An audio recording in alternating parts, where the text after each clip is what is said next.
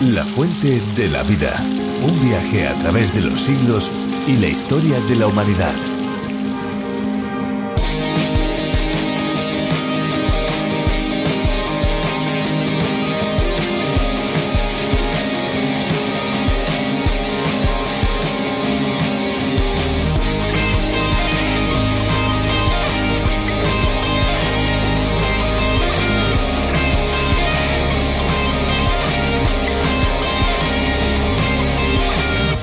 Aguas Azules es un proyecto que comienza tras la inquietud de su diseñadora Lilian Zong por el sector de la moda, una mujer emprendedora dedicada plenamente al trabajo y ligada de forma indirecta al diseño y al buen gusto. En la actualidad, Aguas Azules cuenta con un solo punto de venta, la venta online. Así ha decidido la parte gestora que se podrán adquirir los productos, ya que cada vez es más frecuente el consumo mediante este modo, sin descartar, eso sí, la expansión de la marca tras su trayectoria.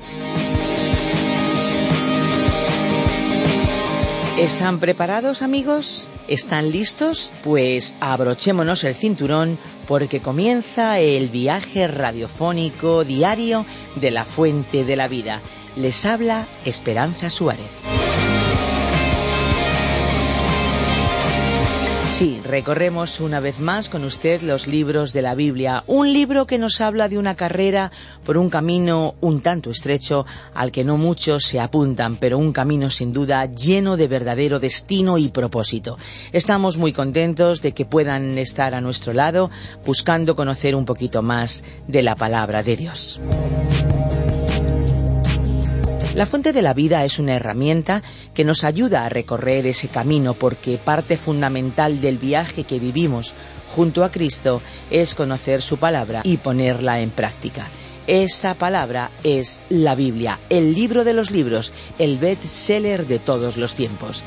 La fuente de la vida proporciona un medio de aprendizaje profundo de la palabra de Dios y llevamos en el aire ya bastantes décadas y estamos llegando a más de 80 países con sus diferentes idiomas. Por ejemplo, ¿saben que también se escucha este espacio en Serbia? Vamos a escuchar cómo se oye allí. U današnjem proučavanju Svetoga pisma nastavljamo sa razmatranjem Svetoga pisma Novoga Zaveta, prve poslanice Korinčanima, 13. poglavlja. Poglavlje 13. Tema Ljubav snaga darova. ¿Qué les parece? Sí, 80 países diferentes con sus diferentes idiomas, lenguas y dialectos. Una verdadera riqueza. Lo que aquí escuchamos, la versión que aquí disfrutamos, es la que fue preparada por Virgilio Bagnoni, profesor de Biblia, que adaptó del programa original del Dr. John Vernon McGee. Una versión con acento español, pero eso sí, que conecta con gente de muchos otros lugares. Y ya acercándonos al tiempo de la reflexión y sin apresurarnos, vamos a tener una pequeñita pausa musical para escuchar una canción que seguramente traerá un mensaje sobre el que podemos reflexionar. ¿Qué les parece bien? ¿Es buena idea? Pues venga, vamos a ver qué canción hoy nuestro técnico nos pincha. Adelante. No me dejes que te deje. No me dejes ir. No me dejes que te deje. Y si me vuelvo a ir, no me dejes que te deje. Y si me vuelvo a ir, no me dejes te deje. Enséñame a volver. No me dejes que te deje. Enséñame a volver. Ay, no me pidas que te deje.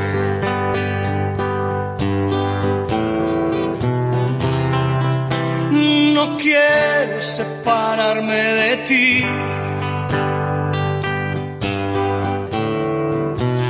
Iré donde tú vayas y viviré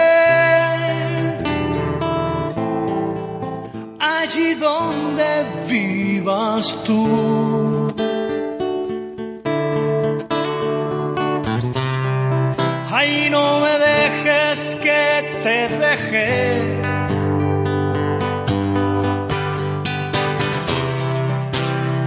No puedo separarme de ti.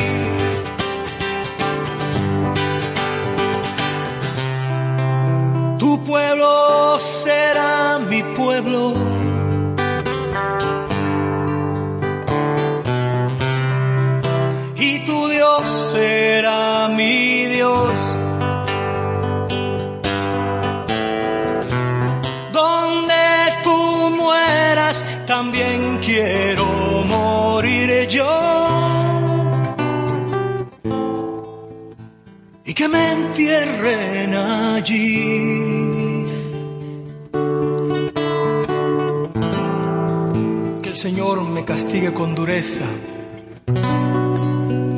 Separo de ti.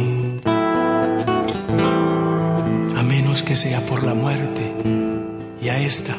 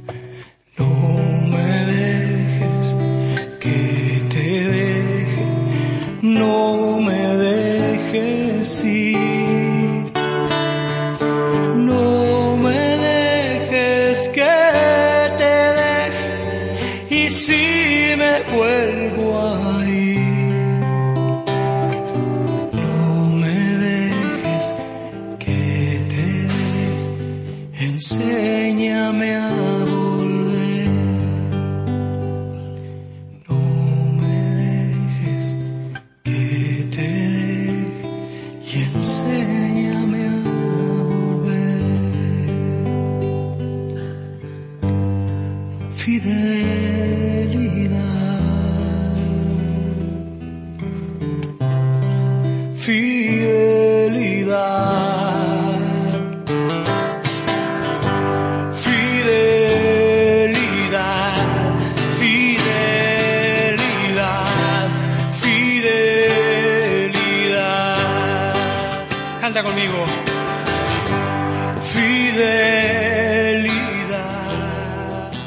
Resulta muy interesante ver cómo en el mundo actual muchos sienten una especie de alergia a lo espiritual, podríamos decir. Tienen un comportamiento contrario a todo lo que suene a sobrenatural.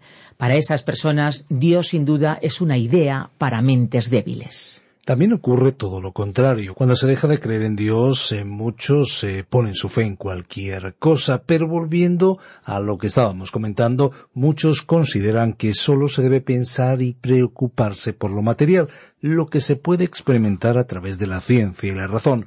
No se dan cuenta de que Dios también se revela por medio de la naturaleza. Aún así, no quieren seguirle, le dan la espalda y reprochan a los que sí lo hacen. Los que seguimos a Dios tenemos otra manera de pensar, una manera que está acorde con la palabra de Dios. Así que nos vamos a ir a ella y vamos a seguir descubriendo las verdades, las revelaciones de Dios, concretamente hoy en el capítulo 4 del libro de Miqueas, uno de los profetas menores. Les recordamos nuestro número de WhatsApp 601 20 32 65. Pónganse en contacto con nosotros 601 20 32 65. La fuente de la vida. Miqueas capítulo 4 versículos 1 al 5. Continuamos hoy, amigo oyente, en nuestro viaje por el libro del profeta Miqueas y llegamos a una nueva sección de este breve pero importante mensaje profético. Esta profecía de Miqueas puede ser comparada a un día judío que abarca desde el atardecer hasta el amanecer de un nuevo día. Comienza con la oscuridad de la noche, que serían los primeros tres capítulos que pronuncian juicios, como ya hemos visto, ¿Qué Dios como tú, que proclamas juicio futuro por pecados pasados? O sea, ese es el contenido de los capítulos 1 al 3. Pero aún en esa sección pudimos apreciar un pequeño rayo de luz que atravesaba esas nubes tenebrosas que cubrían el escenario. Pero ahora hemos llegado a una nueva sección en la cual el profeta Miqueas profetizó la gloria futura. Esto lo vemos en los capítulos cuatro y cinco. También veremos algunas breves declaraciones de juicio en esta sección, pero adquirió más importancia la luz gloriosa que de vez en cuando era cubierta por una nube pasajera que cruzaba la brillantez del sol. La primera parte de este capítulo cuatro lleva el título Las profecías de los días postreros y comienza en el versículo uno. Acontecerá en los postreros tiempos que el monte de la casa del Señor será establecido por cabecera de montes, y más alto que los collados, y correrán a él los pueblos.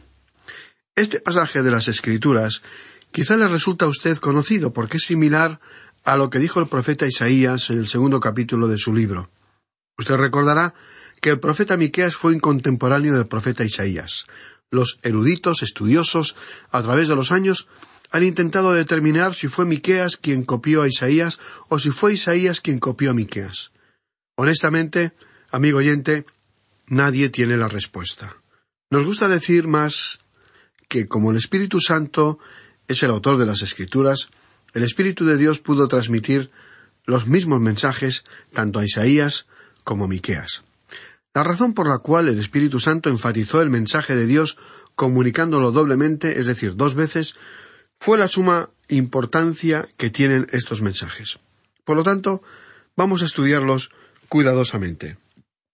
Notemos ahora, al entrar en este capítulo cuatro, que el versículo uno, en particular, comenzó a establecer un contraste con el último versículo del capítulo tres que estudiamos en nuestro anterior programa. Lo vamos a recordar leyéndolo. Miqueas capítulo tres, versículo doce. Por tanto, a causa de vosotros, Sión será arada como campo, y Jerusalén vendrá a ser montones de ruinas, y el monte de la casa como cumbres de bosque. Ya hemos comentado que también el profeta Jeremías en el capítulo 26 de su libro, versículo 18, citó a Miqueas como autor de esta misma profecía que él, Jeremías, confirmaba. El cumplimiento de la profecía tuvo lugar durante la época del rey Nabucodonosor quien sitió y destruyó a Jerusalén. Para complementar su lectura, estimado oyente, puede leer esa historia en los primeros capítulos del libro del profeta Nehemías, quien cuando regresó a Jerusalén descubrió que toda la ciudad estaba en escombros, cenizas y ruinas. También en el año setenta, Jerusalén fue arrasada totalmente por el ejército romano liderado por Tito. Ahora, lo que se nos presenta aquí en el capítulo cuatro, especialmente en la primera parte, es un marcado contraste. Dijo el profeta Miqueas, acontecerá en los postreros tiempos.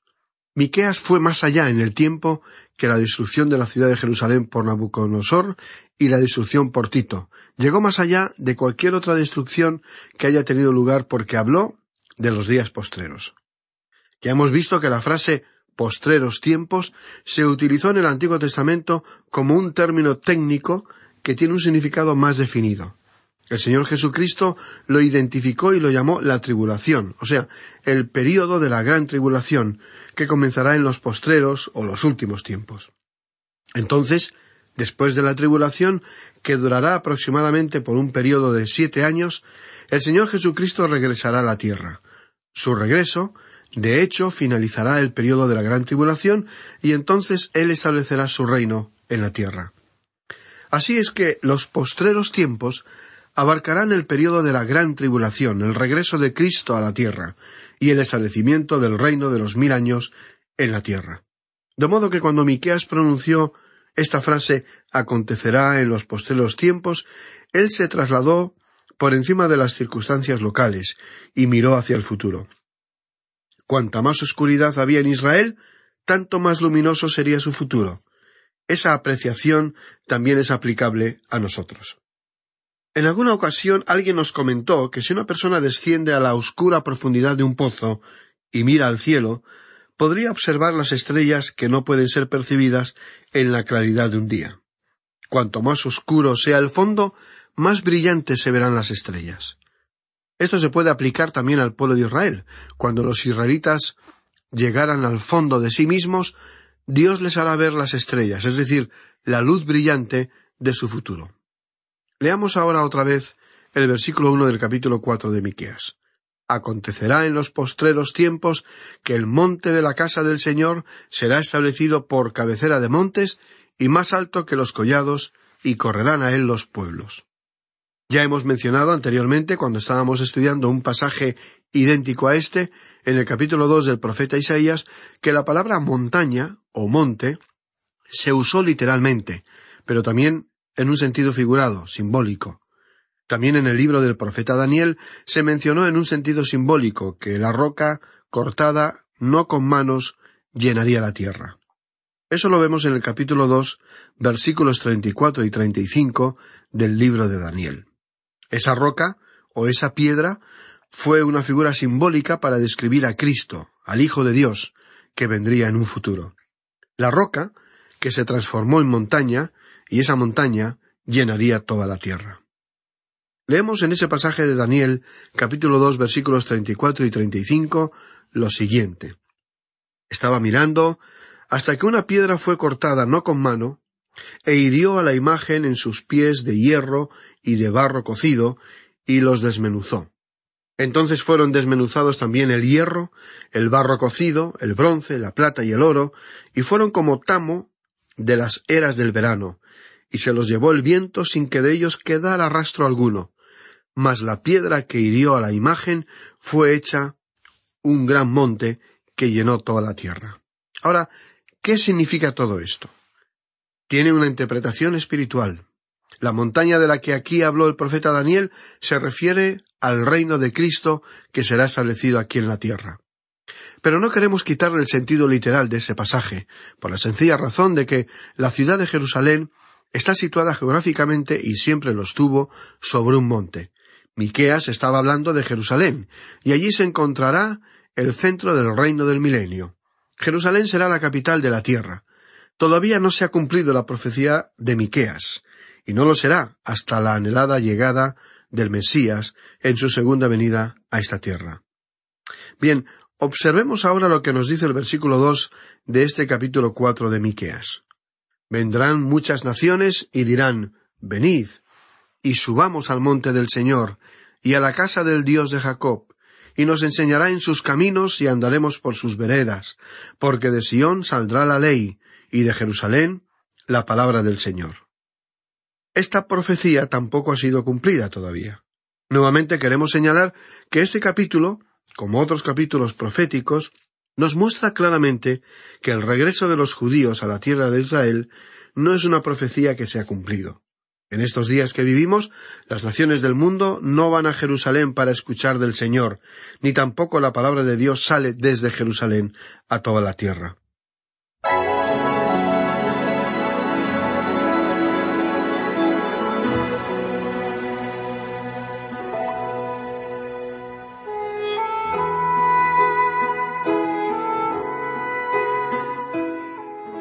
Muchas personas se sienten atraídas por los temas proféticos, pero tienen una actitud infantil, inmadura, al tratar estos temas tan profundos y complejos.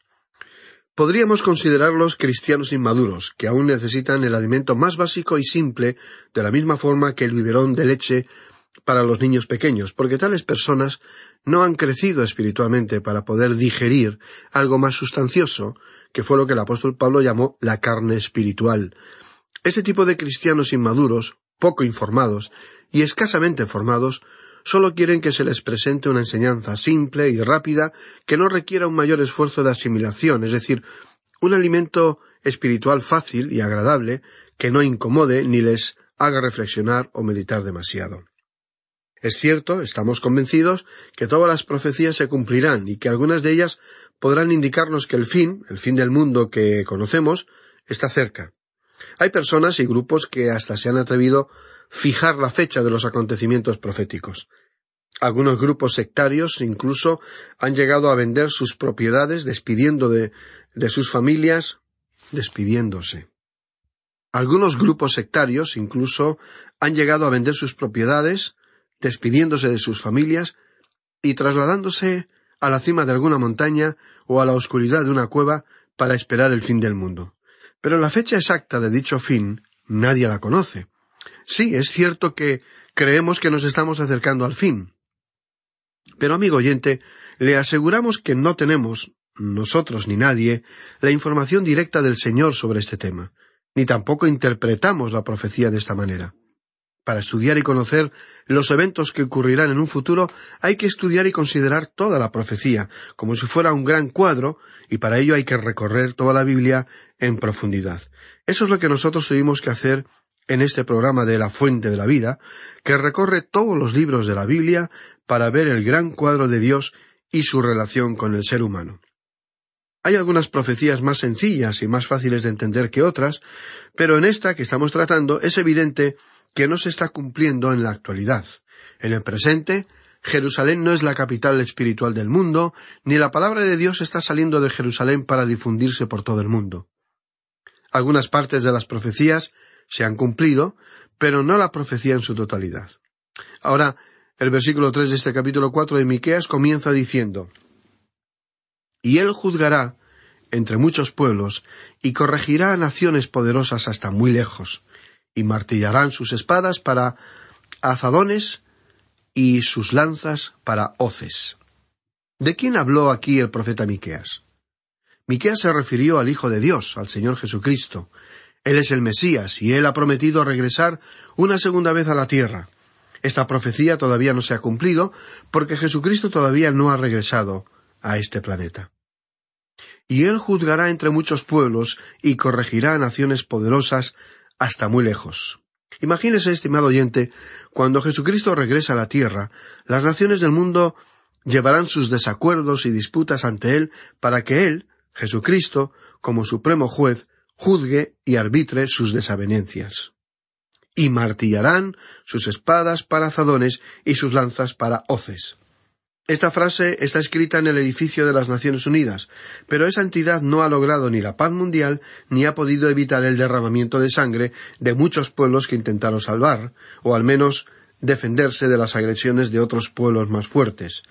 Tristemente, las Naciones Unidas no han podido unir y fortalecer los lazos de hermandad entre las naciones como era su proyecto inicial.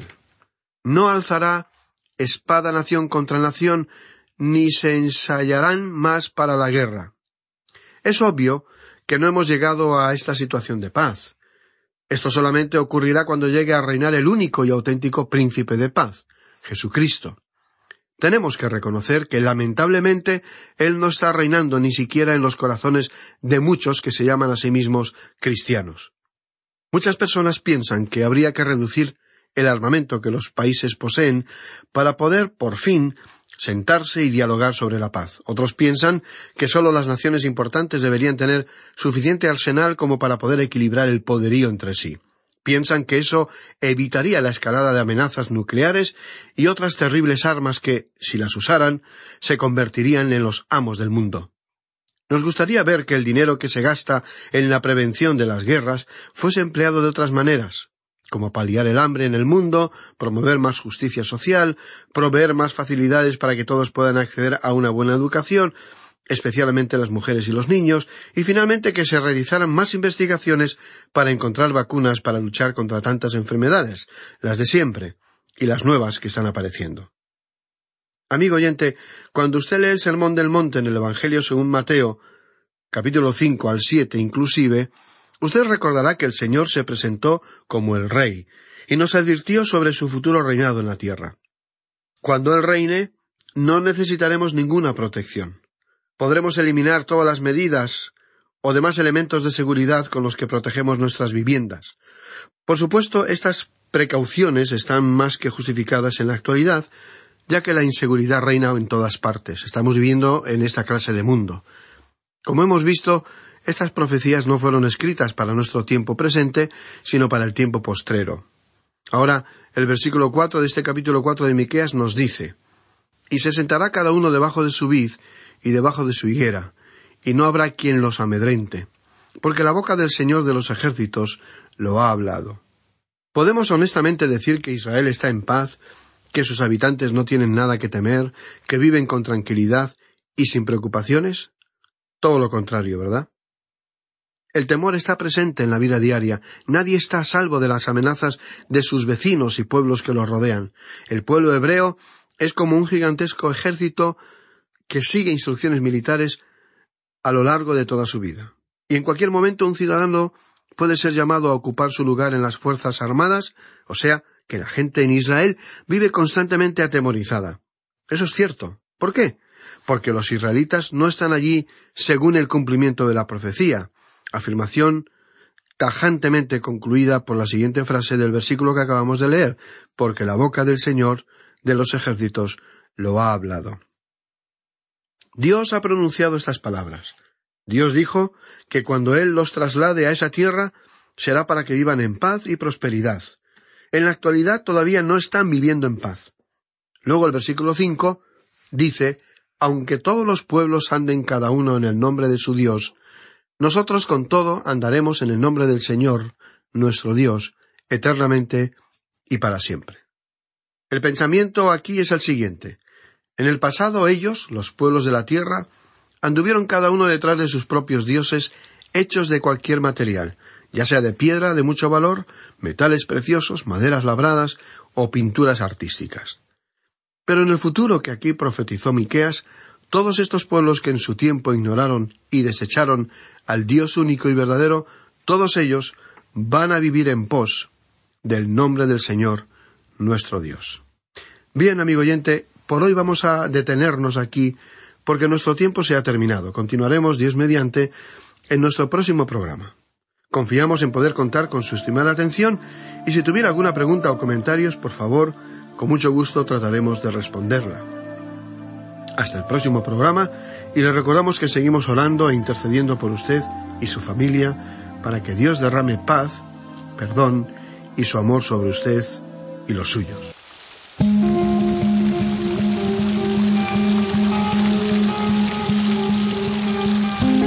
Pues si miran ustedes los relojes, ven que ya es hora de ir finalizando porque nuestro tiempo prácticamente se ha agotado.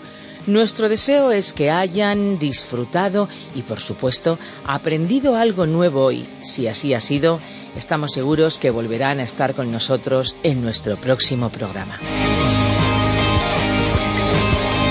Agradecemos profundamente a todos aquellos que nos dejan sus mensajes en nuestro número de WhatsApp son de mucho ánimo, son de muchísimo estímulo para nosotros, nos ayudan a mejorar nuestro tiempo, nos ayudan a estar en contacto con ustedes. Por favor, si no lo han hecho, llamen, escriban, mándennos sus mensajes y si lo han hecho, pueden hacerlo de nuevo. Tomen nota, 601 20 32 65 601 20 32 65. Recuerden, eso sí, que si llaman desde fuera de España deben pulsar el prefijo más 34. Y también tenemos una dirección de correo electrónico. Si lo que prefieren ustedes es enviarnos unas líneas, unas notas, una carta, lo que ustedes quieran a través del correo electrónico, lo pueden hacer. Nuestra dirección es info arroba radioencuentro.net, info arroba radioencuentro.net.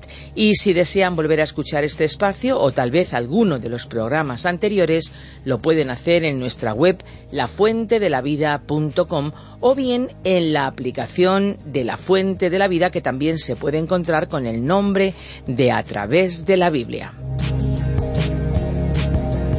No se olviden, amigos, que si desean obtener el USB con todos los programas de la Fuente de la Vida, pueden solicitarlo no solamente por email en info@radioencuentro.net, también pueden hacerlo llamando a nuestros números de teléfono. El que les decíamos antes se lo recordamos, 601 20 32 65, pero también tenemos un número fijo que es el 91 422 0524 con el prefijo más 34. Y ahora sí, ahora ya, lamentándolo mucho, es el momento de decirles adiós. Y lo hacemos como es habitual con esa frase lema que caracteriza nuestro espacio, este espacio de la fuente de la vida. Y es que amigos, no olviden que hay una fuente de agua viva que nunca se agota. Beba de ella. Este ha sido un programa de Radio Transmundial producido por Radio Encuentro, Radio Cadena de Vida.